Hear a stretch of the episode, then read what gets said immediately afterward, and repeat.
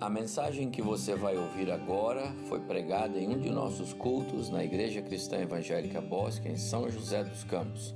Ouça atentamente e coloque em prática os ensinos bíblicos nela contidos. Depois de estudarmos Tessalonicenses, Filipenses, Filemon, cartas que Paulo escreveu, é, eu fui levado para é, a carta aos Gálatas. A carta aos Gálatas.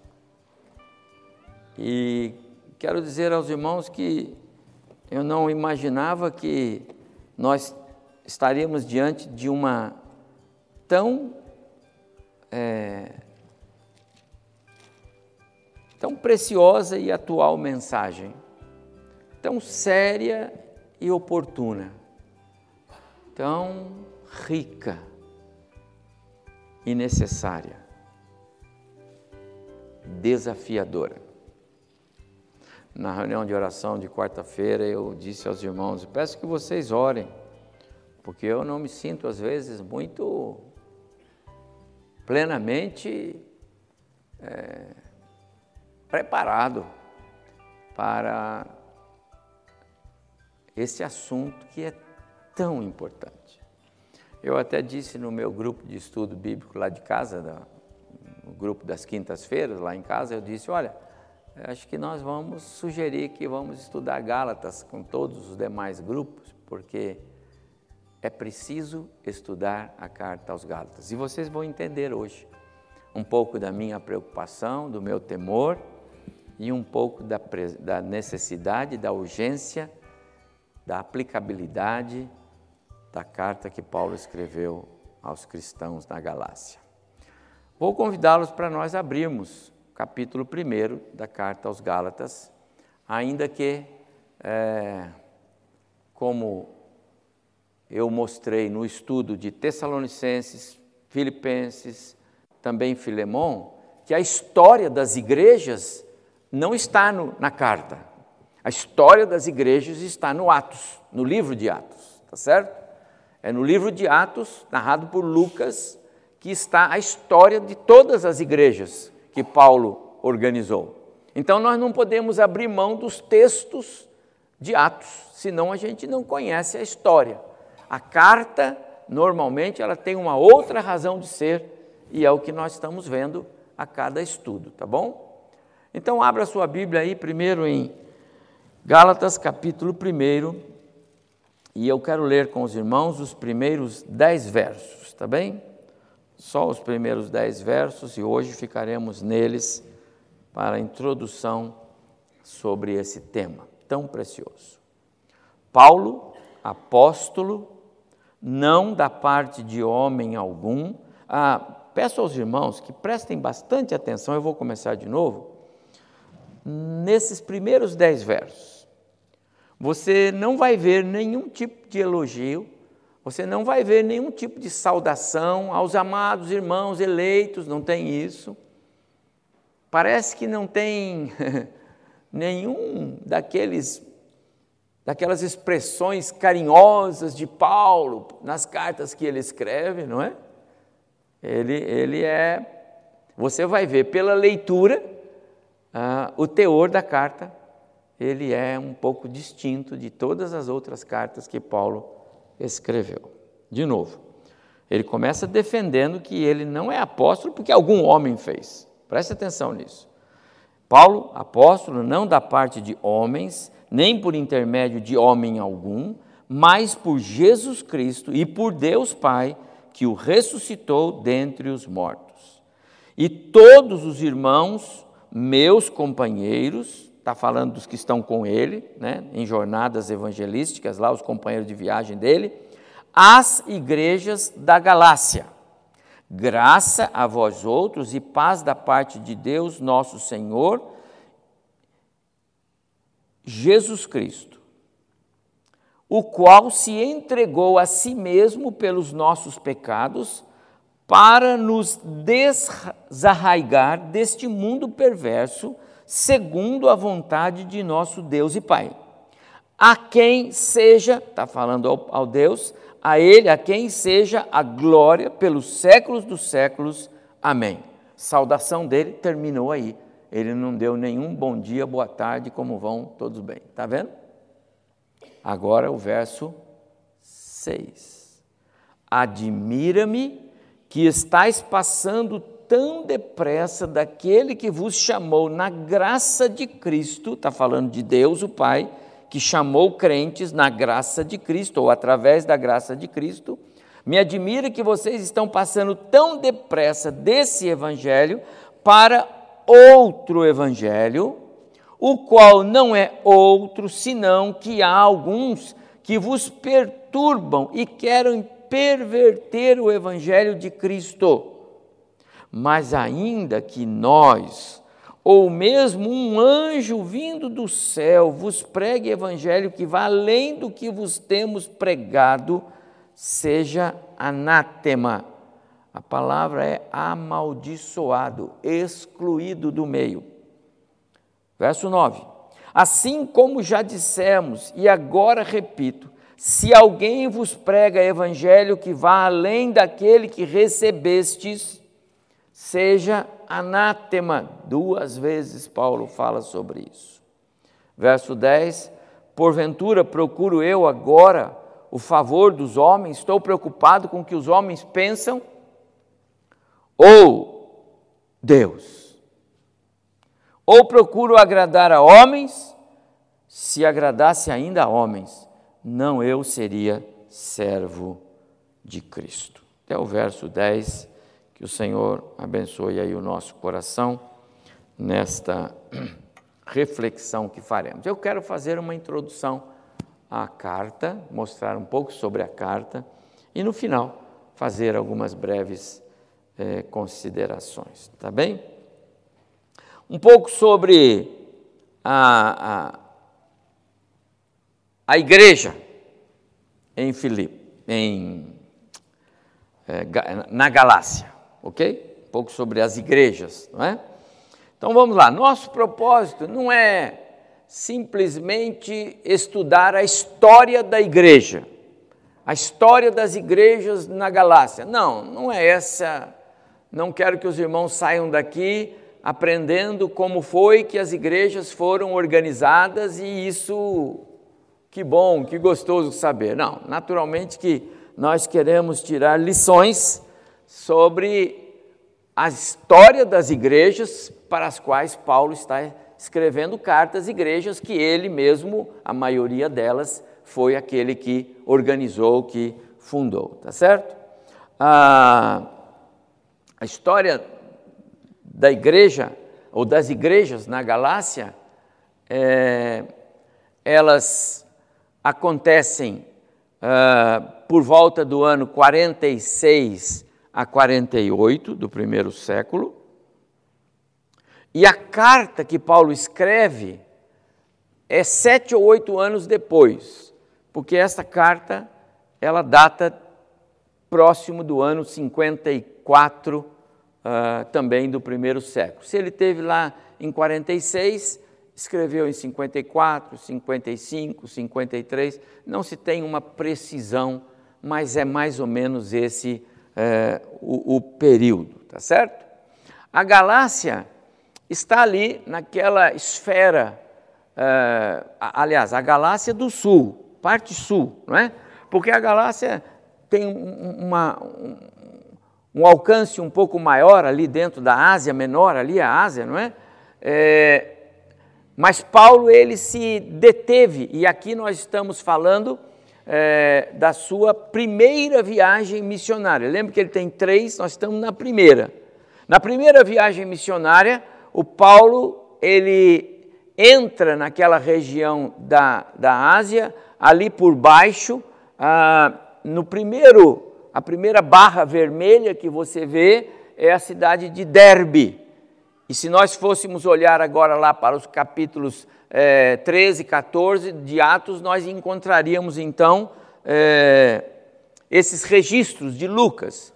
Ele passa por Derbe, depois ele sobe um pouquinho, passa por Listra, depois Icônio e também Antioquia da Psídia. Essas quatro cidades, possivelmente elas, porque não temos registro de outras ali naquela região, mas essas quatro foram visitadas pelo apóstolo Paulo, mais a sua equipe na primeira viagem, e em todas essas cidades ficaram igrejas organizadas, boas igrejas, porque os registros de Atos dizem que foram constituídos líderes, então uma igreja boa. Não foi um grupo só lá que se reunia numa casa e que não tinha, não, tinha liderança, tinha presbíteros para guiar aquele povo, e Paulo deixou as instruções é, é, do Evangelho, e lembra, tudo isso é verbal,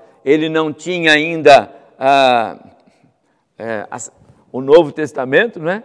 nós é que temos, não tinha revistas né, para estudar da, da editora, não tinha a Bíblia do Novo Testamento, tinha a lei do Antigo Testamento, tá certo? Tinha os livros proféticos, tinha todo o Velho Testamento, mas não tinha isso montado, compilado, não tinha as escrituras do Novo, não tinha as cartas que começam a chegar exatamente na necessidade que vai surgindo no meio da igreja. Então, esse é o contexto quando essas, é, essas igrejas nesses lugares vão se formando. Então, Paulo entrou ali, prega o evangelho, então, em Derbe, Listra, Icônio, Antioquia da Psídia, tem as experiências lá, como em todo lugar tem, perseguição, papapá, mas as igrejas ficam bem organizadas e Paulo segue viagem. Paulo era alguém que não parava, ele tinha que anunciar, plantar, falar de Cristo, plantar igrejas. E ele faz isso também nessa primeira viagem dele. Algum tempo depois, e agora então nós estamos lá no ano 54, 55, talvez 53, é,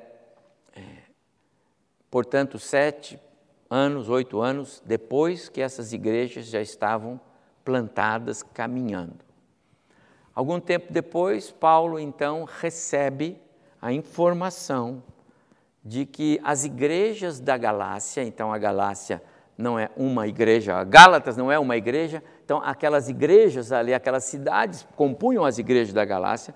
Paulo recebe a informação de que as igrejas da Galácia estavam sendo é, é, é, é, visitadas por cristãos que vinham da Judéia, de Jerusalém, judeus, ju, ju, judaizantes, alguns judeus que se converteram ao cristianismo, pelo menos, eles se diziam convertidos ao cristianismo, e eles chegaram às igrejas da Galácia é, com um discurso é, um pouco diferente. Eles não negavam que a mensagem que o Paulo pregou para eles estava correta no questão, na questão de que a salvação é pela fé através da pessoa de Cristo Jesus. Ninguém discutia isso, porque isso era, é, era o pilar central do Evangelho. Então não tinha como tirar a pessoa de Cristo do cenário da, da salvação. Mas aqueles cristãos, alguns até se dizendo profetas, eh, perdão, eh, apóstolos, né? identificando-se como apóstolos, eh, com autoridade de apóstolo, para ministrar a palavra, para se opor a ensinos errados. Então, esses judeus chegaram nas igrejas onde o evangelho já tinha sido pregado por Paulo e eles chegaram dizendo o seguinte: está tudo certo, o que o, Paulo aí, esse missionário do qual vocês falam, ele pregou, está tudo certo, em parte, porque ele não pregou o evangelho na sua plenitude, faltou. Faltou ele dizer a vocês que os preceitos estabelecidos por Moisés, aquelas leis cerimoniais, religiosas, civis, etc., etc., que Moisés recebe de Deus e transmite ao povo, aquilo não foi abolido, não. Vocês precisam observar aqueles procedimentos legais. Senão a fé não é suficiente. Só a fé em Jesus não salva. E houve uma forte influência, de modo que ah, alguns gentios cristãos, né, se não era judeu, era gentio, né? alguém que não é do povo judeu, na Bíblia, é alguém gentio, como nós que não somos descendência judaica. Alguns gentios que haviam se convertido ao evangelho, ao cristianismo, estavam já sendo circuncidados. Então, homens maduros já é, concordando com a circuncisão, porque esse foi o primeiro, é, o primeiro pilar que eles estabeleceram. Se vocês não se circuncidarem, vocês não têm a salvação garantida. E eles mostravam os textos do Antigo Testamento, nos quais a circuncisão aparecia como condição sine qua non para que alguém pudesse participar ou ser parte do povo judeu. Ninguém poderia é, é, se dizer convertido ao judaísmo ou participar de uma celebração no templo como judeu se ele não fosse circuncidado. Era uma questão de é, é honra e, e, e isso não se discutia e é verdade. Paulo, quando recebe a notícia de que é, isso está acontecendo, e que vários irmãos cristãos estavam então ah, aderindo às práticas veterotestamentárias, estavam é, concordando com essa linha de raciocínio de vários líderes é, judeus cristianizados que por lá chegaram.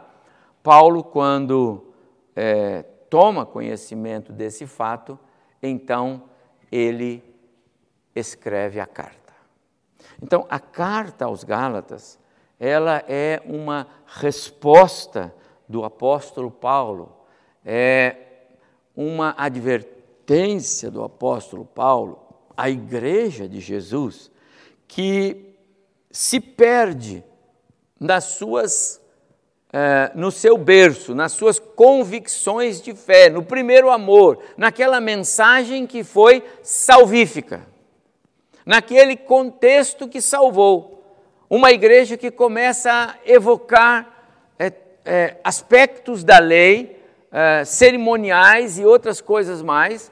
Então, a mensagem de, da carta aos Gálatas, que na verdade você já percebeu, ela não vai para uma igreja só, não é? é ela vai para várias igrejas. Era uma carta circular. E mais do que isso, é uma carta para a igreja de Cristo hoje, é para nós. Faço-vos saber, faço-vos, porém, saber, irmãos, que o evangelho por mim anunciado não é segundo o homem. Outro aspecto é que aquele grupo também chegou e disse para eles o seguinte: e esse Paulo que veio falar de Cristo para vocês, sequer tinha autoridade para fazê-lo, porque ele não foi um dos doze. E ele não tinha sido mesmo. Ele não andou com Jesus, e ele não tinha andado mesmo. Então ele nem pode ser apóstolo, errado. Ele foi constituído apóstolo pelo próprio Cristo. Passou três anos depois da sua conversão num, num é, num intensivo seminário teológico entre ele e o Espírito Santo de Deus, regulado pela pessoa do próprio Cristo, na Arábia, conforme ele mesmo descreve. Paulo recebeu mais do que os discípulos que passaram três anos caminhando com ele, duvidando da sua autoridade e do seu ministério. Paulo teve a formação apostolar do próprio Cristo. E quando ele é, então é informado que lá não só eles estavam é, é, é empurrando para dentro da vida dos crentes ah, acessórios para que eles pudessem ter certeza da salvação, que a só a fé não bastaria, e que também ele, Paulo, estava sendo é, colocado em dúvida quanto ao seu chamado, ao seu ministério é, de apóstolo, então ele diz isso o meu chamado ah, o evangelho que eu anuncio a vocês não é segundo o homem. Porque quando, porque eu não recebi nem o aprendi de homem algum. Porque quando ele é, é, é, é, alcançado pela graça de Cristo no caminho de Damasco, Atos capítulo 9, todos nós conhecemos o encontro de Paulo com Jesus, quando aquela luz brilhou, não é? Aquilo é de Paulo, você não precisa disso, não é? Muito embora não está descartado para alguns de nós aqui, se, né? mas Paulo teve um encontro espetacular, extraordinário. E ele diz que quando ele teve aquele encontro, e logo depois daquele encontro, ele não foi lá para Jerusalém perguntar para os apóstolos que já, já eram apóstolos, Pedro, João, Tiago e outros, é, diz para mim aí o que, que eu devo pregar. Não. Ele disse: Eu não fiz isso. Eu não fui para Jerusalém, eu não fui atrás de homens, eu não quis saber da, de nenhum deles. Eu fui para uma região, e essa região é a Arábia, e lá eu fiquei durante um tempo, e esse tempo foi três anos, e o próprio Deus, através do Espírito, falou com ele e ensinou tudo para ele. Ninguém escreveu mais um Novo Testamento do que Paulo, são 13 cartas. Ninguém escreveu tanto sobre a doutrina bíblica da justificação exclusivamente pela fé, que é o tema desta carta, tal qual Paulo fez em toda a Bíblia. É dele a, carta aos Efésios, uma, um, um, um, compêndio teológico, é dele a carta aos Romanos, uma, uma, uma enciclopédia completa a respeito da salvação pela fé.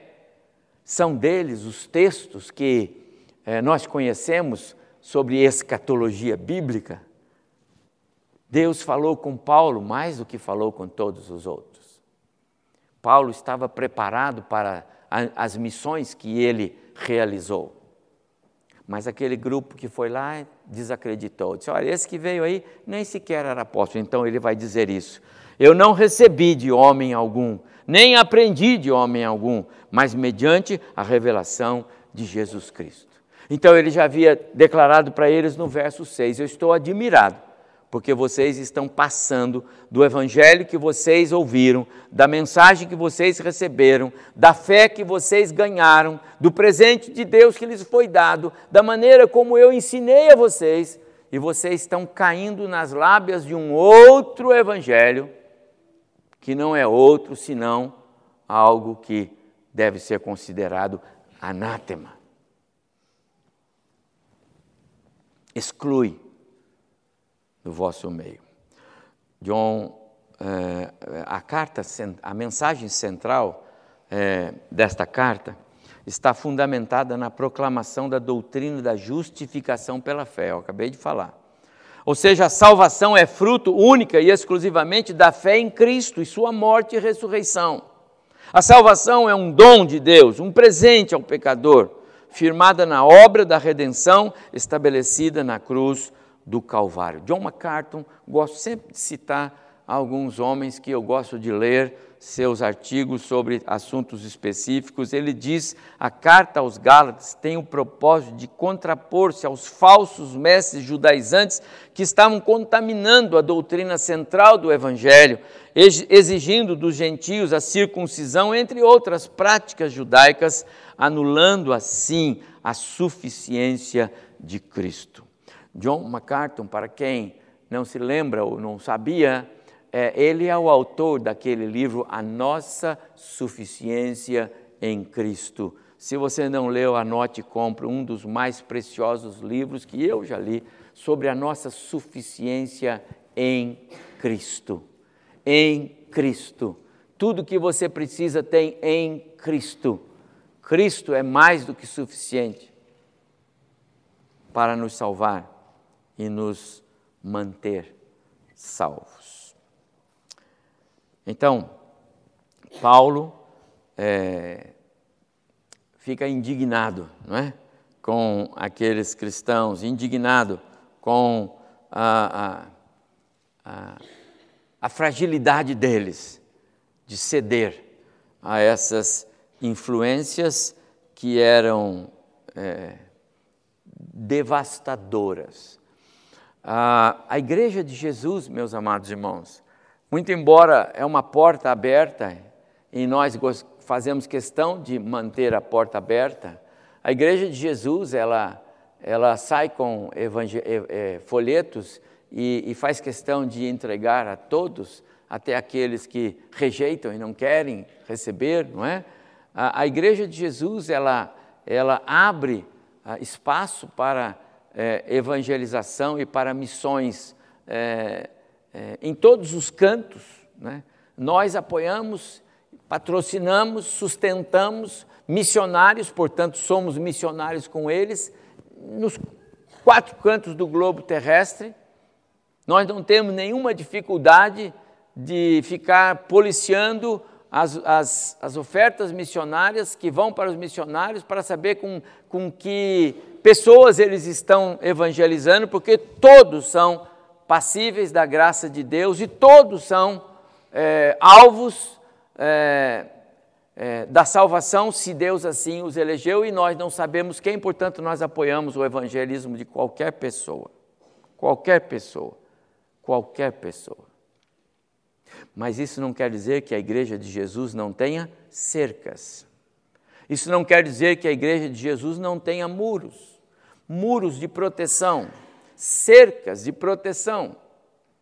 Porque os lobos, eles estão aí. Os lobos, eles entram para destruir.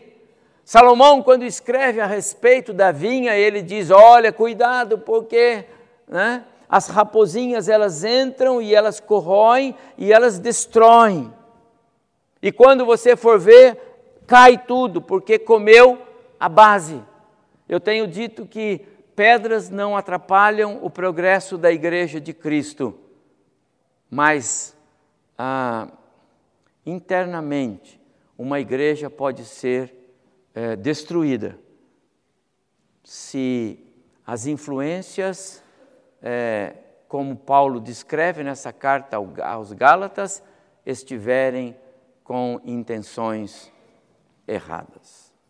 A carta aos Gálatas é uma carta atual e eu vou mostrar isso para os irmãos, se o Senhor permitir o meu tempo aqui. Então, Paulo diz assim: Mas ainda que nós, ou mesmo um anjo do céu, irmãos, isso é muito importante. É, ele diz o seguinte: se descer um anjo, viu?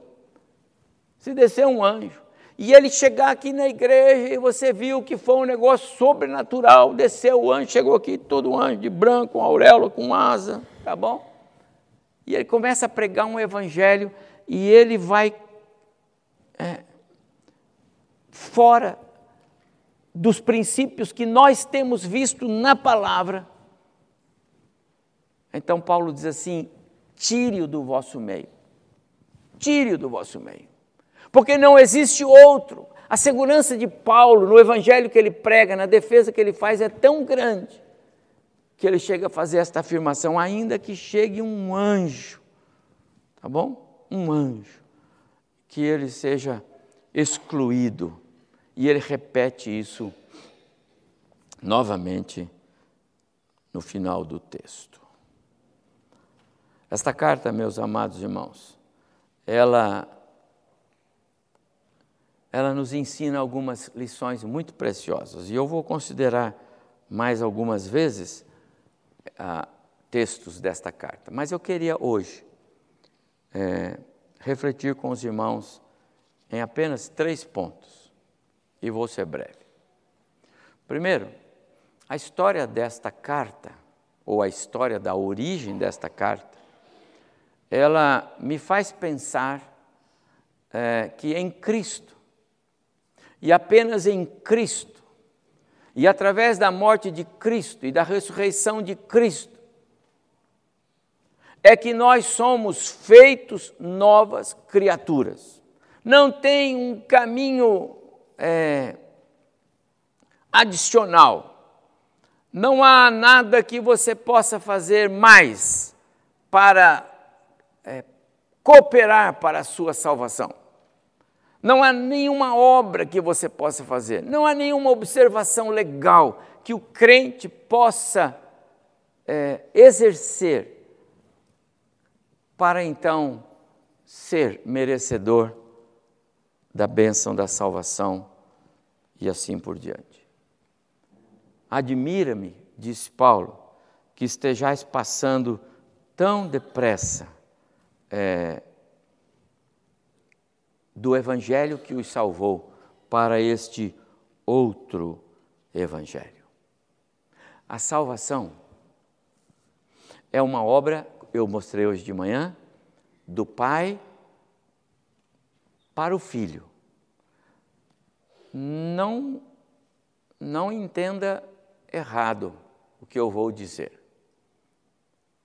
Mas nós somos apenas o presente de Deus para o seu filho Jesus. Não é que Deus não nos ame e que não, nos, não, se, não se preocupou conosco e ele apenas nos salvou porque ele queria dar um presente para o filho, como se eu vou ali num lugar e compro um, um, um presente para eu dar para o meu filho, para os meus netos. Não, não é isso aqui. Mas você tem que entender que o alvo final da salvação é a glória do Filho. O alvo final da salvação é o Filho, é o Deus Filho. Quem morreu na cruz? Quem sofreu injustamente? Quem foi humilhado? Quem deixou a sua glória e veio a este mundo para se tornar um ser humano, para então experimentar o pior tipo de morte? Quem fez isto? O Filho. Então é o Filho que é o alvo. Então a salvação é um presente do Deus Pai ao Deus Filho. Se é um presente do Deus Pai ao Deus Filho, ele não vai dar para o filho um presente que o filho tenha que ficar ainda tendo que é, melhorar, sabe? Ou, ou presente que ainda vai ser melhorado por si só para ser um bom presente. Deus não faria isso. Então, quando Deus nos dá de presente para o seu filho, a obra é completa. E nós somos um presente do Pai ao filho. Alguns versos que eu separei, só alguns, na oração sacerdotal de Jesus, no João capítulo 17, nós lemos no verso 2: Assim como lhe conferiste, Jesus está falando com Deus o Pai, Pai, assim como o Senhor conferiu a mim, a mim, autoridade sobre toda a carne, a fim de que é, Ele, o Pai, conceda, o, o Filho, conceda vida eterna a todos que lhe deste. Qual é a ênfase aí, meu amado irmão, irmã? É que nós somos um presente dado do Deus Pai para o Deus Filho. O verso 6 diz assim: Manifestei o teu nome aos homens que me deste do mundo. Nós somos um presente dado de Deus Pai para o Deus Filho. O verso 9 diz: É por eles que eu rogo, não rogo pelo mundo, mas por aqueles que me deste nós somos um presente do Deus Pai para o Deus Filho.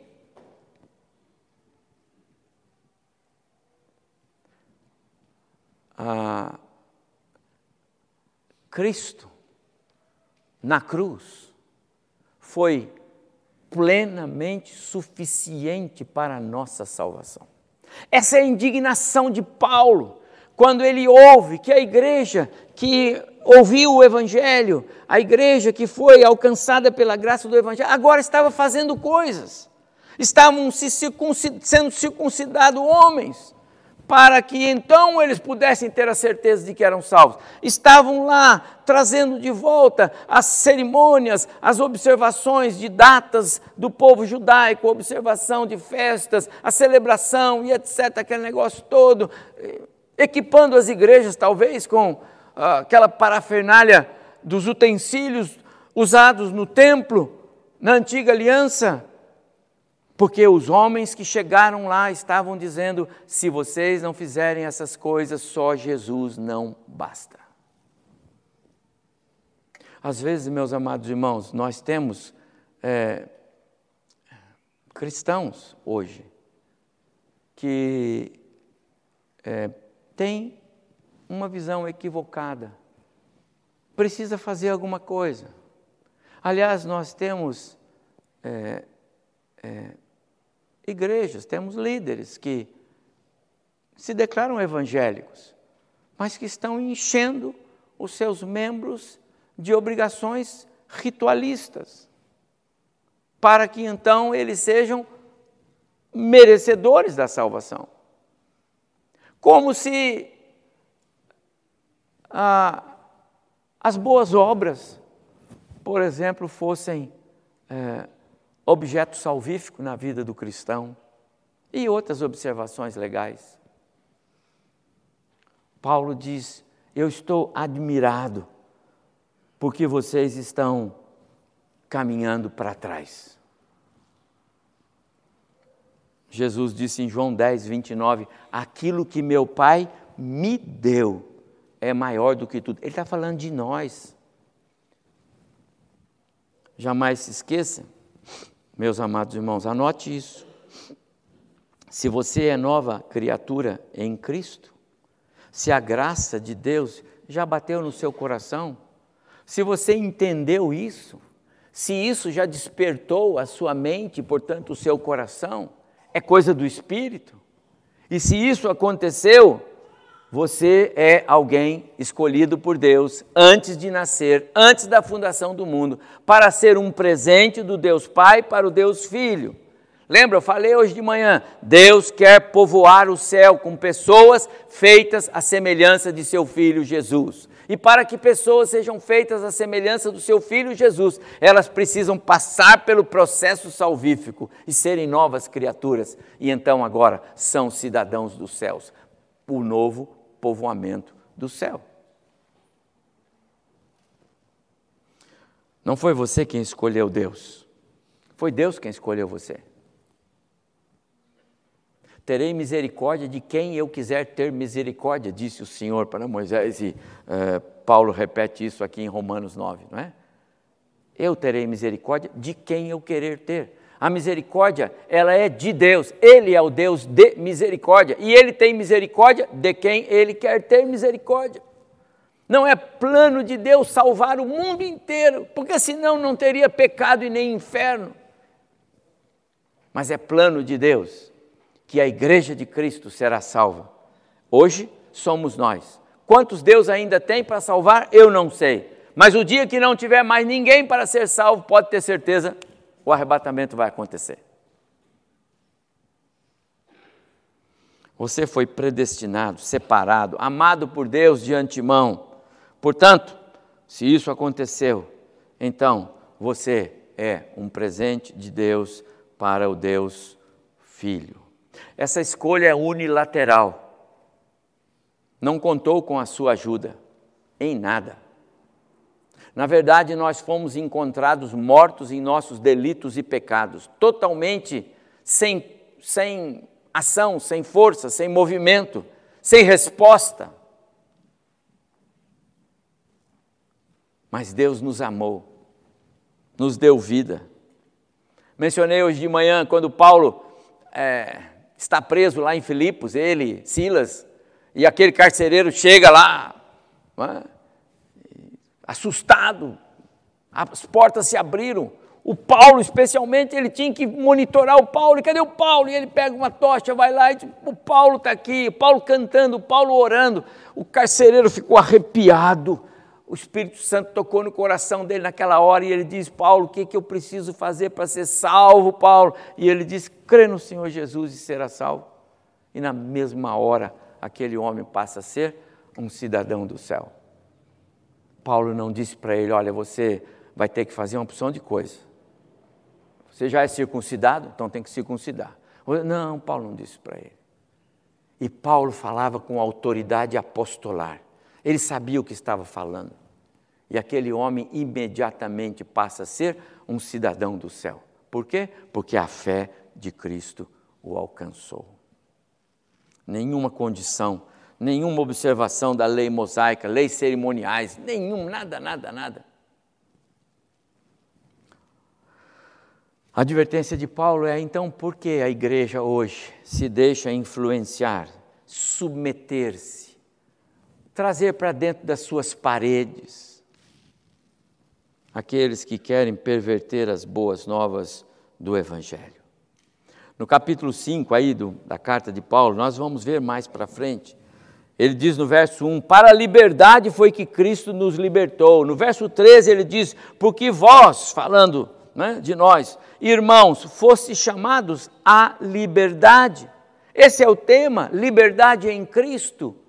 Por que trazer para os, o contexto da igreja algo que pode escravizar de novo? E ainda que alguém diga, não, pastor, isso não escraviza. Escraviza. Porque hoje você traz como algo bonito, porque todo mundo gosta. Amanhã as nossas crianças vão entender que isso já não é beleza, isso é necessário, porque se não fizer, porque os pais fizeram. O que eu quero que as crianças aprendam quando eles vêm aqui todo segundo domingo do mês é que eles precisam ser fiéis a Deus, como seus pais eram. E isto sim as crianças precisam levar. Não a observação de festas, não a observação de datas, não a observação de coisas que não edificam e confundem a mente das nossas crianças. Jamais, meus amados irmãos, façamos nada para Deus com o propósito de garantir salvação. Não vai funcionar. Perderemos nosso tempo. Pelo contrário, viva o melhor da sua vida para Deus. Faça isso como expressão de gratidão, porque é salvo.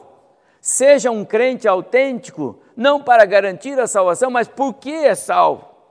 Seja um crente real, que anda realmente de maneira digna da vocação que foi chamado, não para garantir bênçãos, mas porque as bênçãos já existem.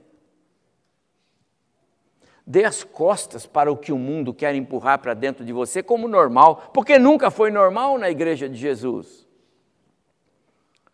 A igreja tem cercas, tem muro, e o que está lá fora não pode mundanizar a igreja.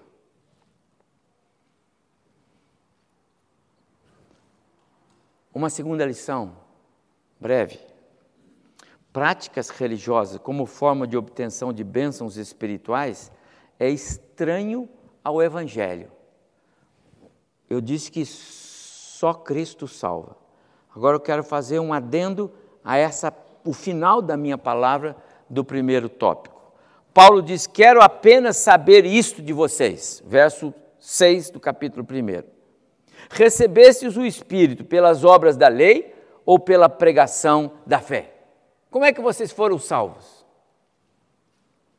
Verso 9 do capítulo 4. Mas agora que vocês conhecem a Deus, ou melhor, que Deus conhece vocês, as minhas ovelhas ouvem a minha voz e eu as conheço. Mas não adianta a gente dizer eu conheço Jesus. Tem que saber se Jesus conhece a gente. Não adianta a gente dizer que eu sou, eu, eu, eu falo com Jesus, eu conto tudo para Ele que eu faço. Precisa saber se Ele conta para você todas as coisas, se você realmente é eleito, escolhido, se você é alguém da intimidade dEle. Por que estás voltando outra vez aos rudimentos fracos, pobres, aos quais de novo quereis ainda escravizar-vos? A figura que ah, os grandes comentaristas da Bíblia fazem sobre essa questão de voltar aos rudimentos, é simples de entender. É como se você pegasse hoje aqui os catedráticos, professores da língua portuguesa, é? e botasse esses professores de novo numa escola com uma cartilha Caminho Suave. Quem estudou a cartilha Caminho Suave? Ah, vocês estão velhos, não levanta a mão não, por favor, baixa a mão aí. Isso aí ofende a galera aqui, não é? Dá aos professores de novo caminho suave. Põe, mas por que, que é isso? O professor, por que é isso? isso aqui já está até superado, o professor. Não, não, não, vai aprender de novo isso daí. Essa é a figura que Paulo faz. Quando o crente quer submeter-se a, a algo que está fora do que o Evangelho anuncia, é como se eles quisessem voltar a coisas elementares, coisas sem valor, e trazer isso como amuleto, mas isso não pode ser amuleto. A lei, amados irmãos, e Paulo vai falar sobre isso aqui, a lei, ela era como que aio. Conhece essa palavra? Eu vou mostrar o verso. O aio é como aquele que cuidava do menor ainda não emancipado, até que ele pudesse ser emancipado. Então, o aio é como a muleta que o, o, a pessoa com problema precisa. O aio é como alguém que segura no braço do outro para levá-lo. A lei era o aio para conduzir a Cristo. Agora Cristo chegou, então não precisa do aio. Essa é a ideia. Eu estou entrando, né? Esse ano eu chego a 28 anos que eu estou pastoreando aqui. Já passou do tempo. 28 anos. Quem diria que um dia eu iria dizer isso, Renan? Jamais eu trouxe a esse púlpito, meus amados irmãos, qualquer mensagem que submetesse a obra da salvação a qualquer observação veterotestamentária. Eu nunca fiz isso, porque eu não consigo encontrar guarida na minha teologia, na minha forma de crer. E eu vou repetir: eu tenho muito medo de criar na mente dos infantes uma visão é, espiritual bíblica errada, equivocada. O que para nós pode não fazer nenhuma diferença, porque nós já estamos cauterizados, talvez muitos de nós, outros não, não sei, mas pode fazer diferença na vida das nossas crianças. E aí eles podem querer entender que a gente precisa de algumas coisas adicionais à fé. E, meus queridos irmãos, nós não precisamos. Essa é a defesa de Paulo. Essa é a defesa de Paulo. Tudo que foi prescrito por Deus para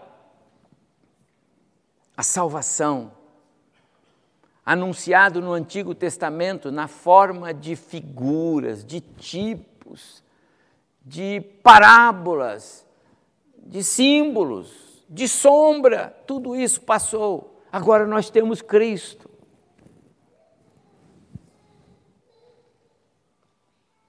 Antes nós estávamos debaixo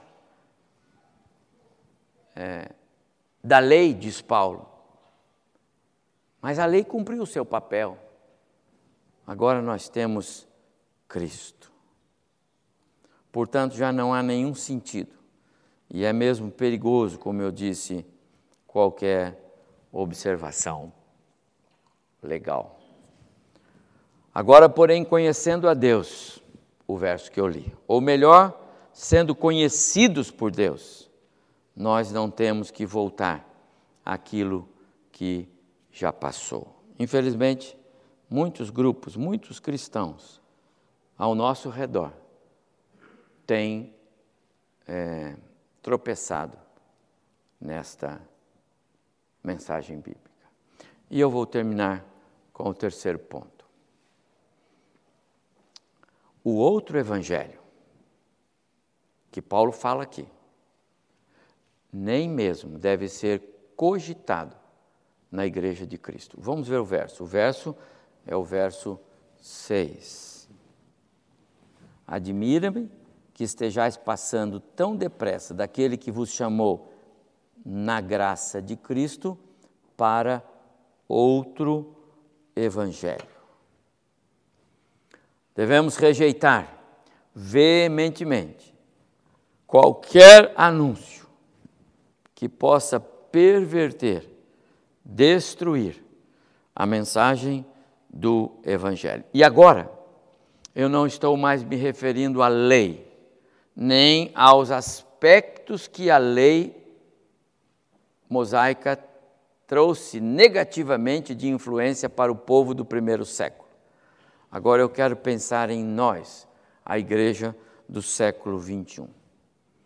As influências, ah, os modismos, ah, as questões contemporâneas que estão sendo é, empurradas para o meio do povo cristão. Em todos os segmentos. Isso não é um privilégio, se eu posso brincar com isso, um privilégio do povo brasileiro. É uma desgraça mundial. Os governos estão é, a serviço de Satanás.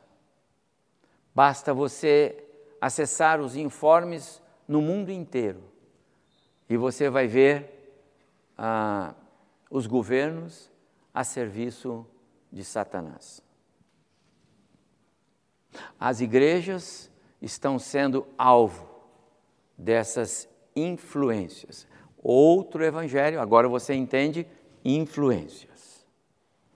O outro evangelho não deve nem mesmo ser cogitado. Assim como já dissemos, e agora eu repito, diz Paulo, se alguém vos prega o evangelho que vá além. Que é um evangelho que vá além? É o evangelho que fecha os ouvidos e os olhos para o que a Bíblia diz. É o evangelho que diz: olha, a Bíblia diz isso, mas não é bem assim. É o evangelho que quer dizer que, sabe, não está errado aquilo que está acontecendo. Não, é a maneira da gente ver, nós temos que ver com outros olhos. Esse é o outro evangelho. E tem muito crente que já está entendendo que o contexto é esse mesmo. Afinal, isso é normal. Esse é o outro evangelho cauterizando a mente dos crentes. A ênfase de Paulo na inclusão dessa aceitação do outro evangelho na igreja de Cristo assusta. O cristão que entrar por esse caminho terá de rasgar páginas da sua Bíblia.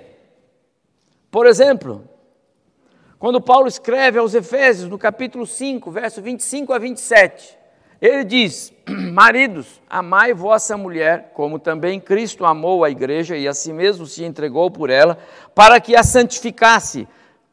Para que a santificasse.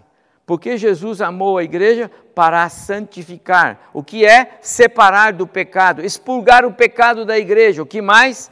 É, é, é, tendo-a purificado por meio da lavagem de água pela palavra para apresentar a si mesmo o que? Igreja gloriosa, o que mais? Sem mácula, o que mais? Sem ruga, o que mais? Nem coisa semelhante, porém santa e sem defeito. Amado, será que a igreja hoje,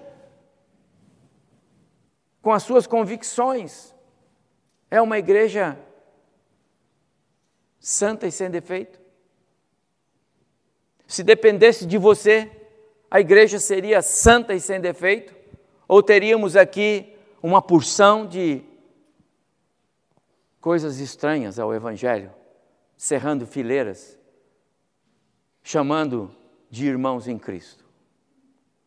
Eu tenho tanta dor no meu coração, porque eu tenho pessoas que eu estimo muito,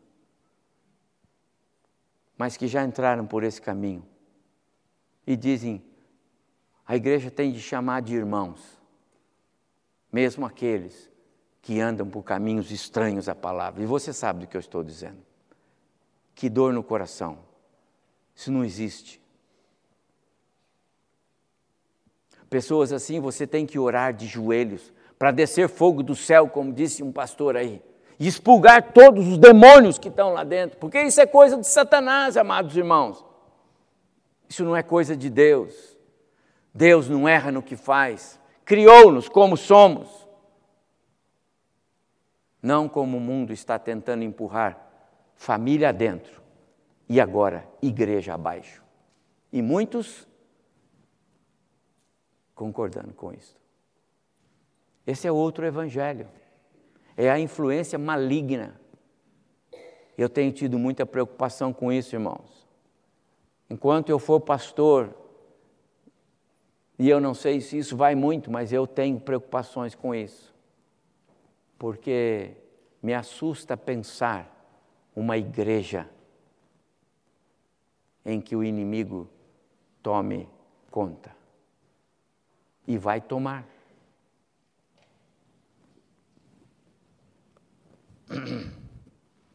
Agora circula na internet há uns vídeos que um certo americano contestou o trabalho do Gutenberg quando ele imprimiu a Bíblia, dizendo que ele deveria ser inovador e ele teria resolvido muitos problemas da humanidade. Era só ele ter ajeitado algumas coisas com ideias novas. Afinal, do tempo que a Bíblia foi escrita para o tempo de Gutenberg, séculos se passaram. Então ele poderia já ter melhorado, tirado algumas coisas que não ajudam e colocado outras que já fazem parte da vida da sociedade. E esse rapaz diz: agora nós temos a inteligência artificial. E seria fácil a inteligência artificial reescrever a Bíblia, criando um, um livro que atenda todas as religiões. E aí nós teríamos uma religião única e seria muito melhor. Você acha que isso não vai acontecer? Vai. Outro evangelho vai surgir. A perseguição virá para aqueles que são fiéis às Escrituras? Ah, virá.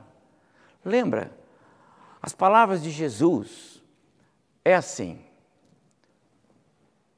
muitos, muitos chamados, poucos escolhidos.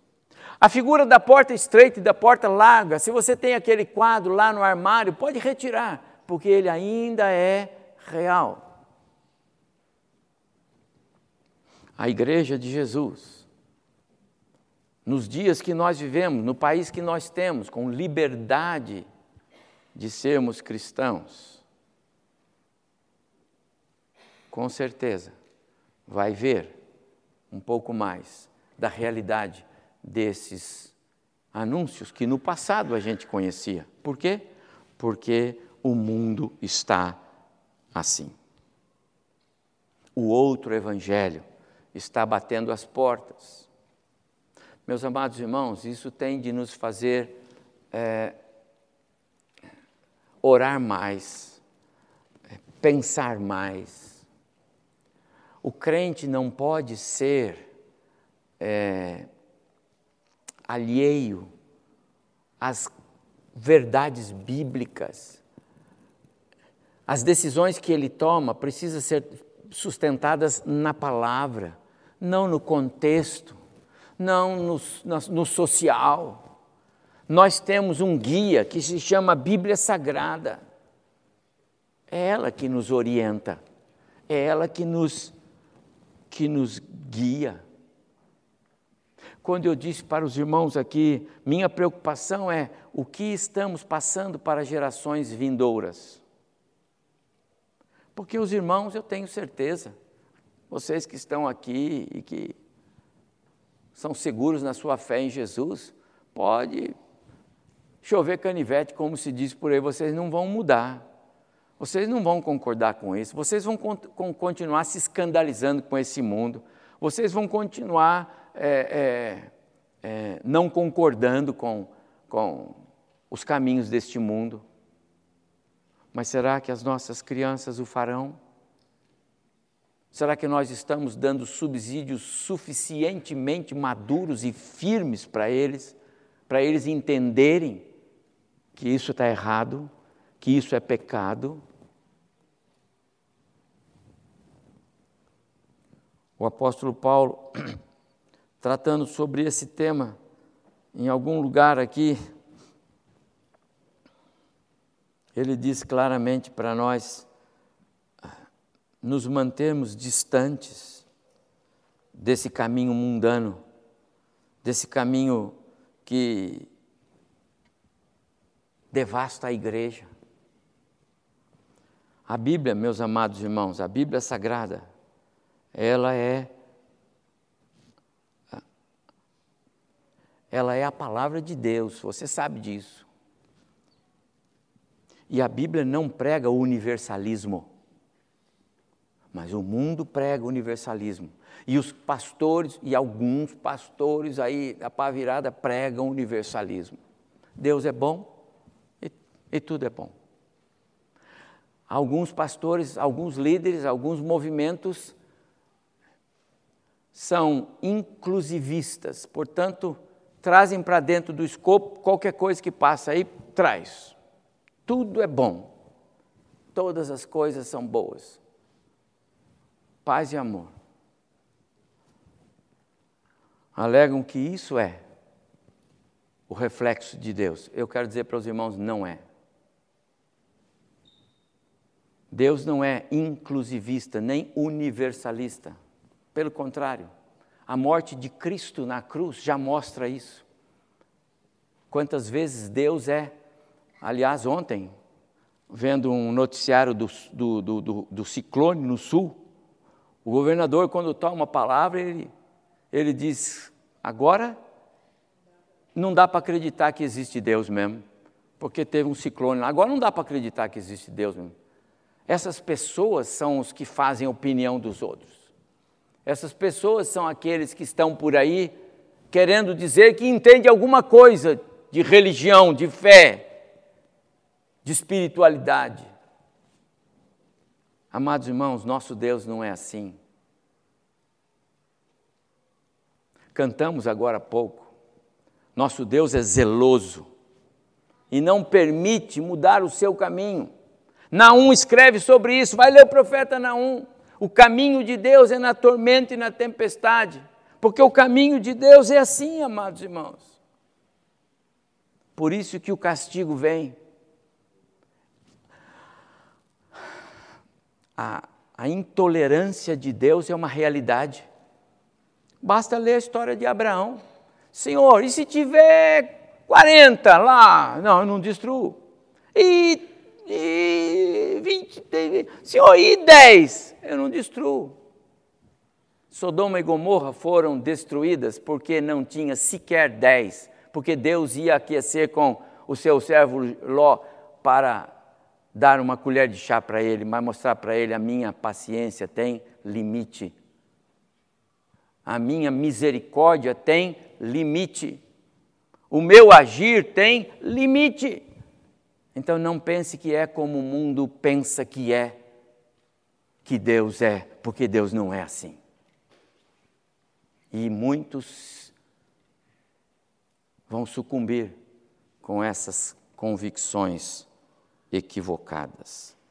Influências danosas, malignas, diabólicas, destruidoras. Paulo disse: se alguém entre vocês apenas esboçar ideias assim, por favor, não os trate. Paulo diz isso. Não vos associeis com alguém que se diz irmão, mas é impuro, avarento. E ele descreve aqui, maldizente, idólatra, e vai. 1 Coríntios 5, 11. Não faça parceria com essas pessoas. Como você vai chamar de irmão? Outro evangelho pululando dentro da igreja de Cristo, amados irmãos. Deus é amor. E esta afirmação é a mais forte da Bíblia. Mas esse amor não é inconsequente, inconsequente, não é libertino, não é incondicional na visão do mundo, ele é incondicional na visão de Deus. Deus não muda e ele não vai mudar porque o mundo mudou. A fidelidade dele é a nossa maior alegria. Eu estou certo disso. Portanto, meus irmãos, voltemos à palavra. E jamais se esqueça do seu compromisso, pai, mãe, avô, avó, tio, professores de escola dominical. O que ouvimos e aprendemos, o que este livro nos tem dado a conhecer, não pode ser adulterado. Se alguém tirar uma vírgula ou um tio, não é? Não pode. Quando o seu filho disser, sabe, pai, mas lá estão dizendo, você abre aqui e fala, filho, mas o Senhor disse que está aqui, ó, isso é pecado. Nem entra no céu, tá vendo? Então você não pode concordar com isso. O que ouvimos e aprendemos, o que nos contaram os nossos pais, os nossos professores, a escola, o pastor nas sermões, isso nós não vamos encobrir aos nossos filhos. Não. nós vamos contar à geração vindoura os louvores de Deus, a verdade de Deus, o Evangelho de Deus. Esse sim, nós vamos pregar. A carta de Paulo aos Gálatas, amados irmãos, é mais do que a história de uma igreja que estava meio fora do caminho e Paulo queria ajustar. A carta de Paulo aos Gálatas é um alerta para a igreja de Cristo em todos os tempos, mas hoje talvez mais ainda porque sem dúvida nós temos visto muitos equívocos. Eu me entristeço pelo fato de ter pessoas tão perto de mim, que um dia já andaram ao meu lado e hoje rasgam suas Bíblias. Que pena. Tomara Deus, haja tempo. Tomara Deus, haja oportunidade para a salvação. Tudo que eu quero é que o céu seja bem povoado, até com aqueles que hoje a gente não gostaria nem de andar perto. Mas alguém, quando, como disse meu pai, alguém que foi tocado pelo Evangelho de Cristo, ele será outro homem. E esse homem é o que conta para mim.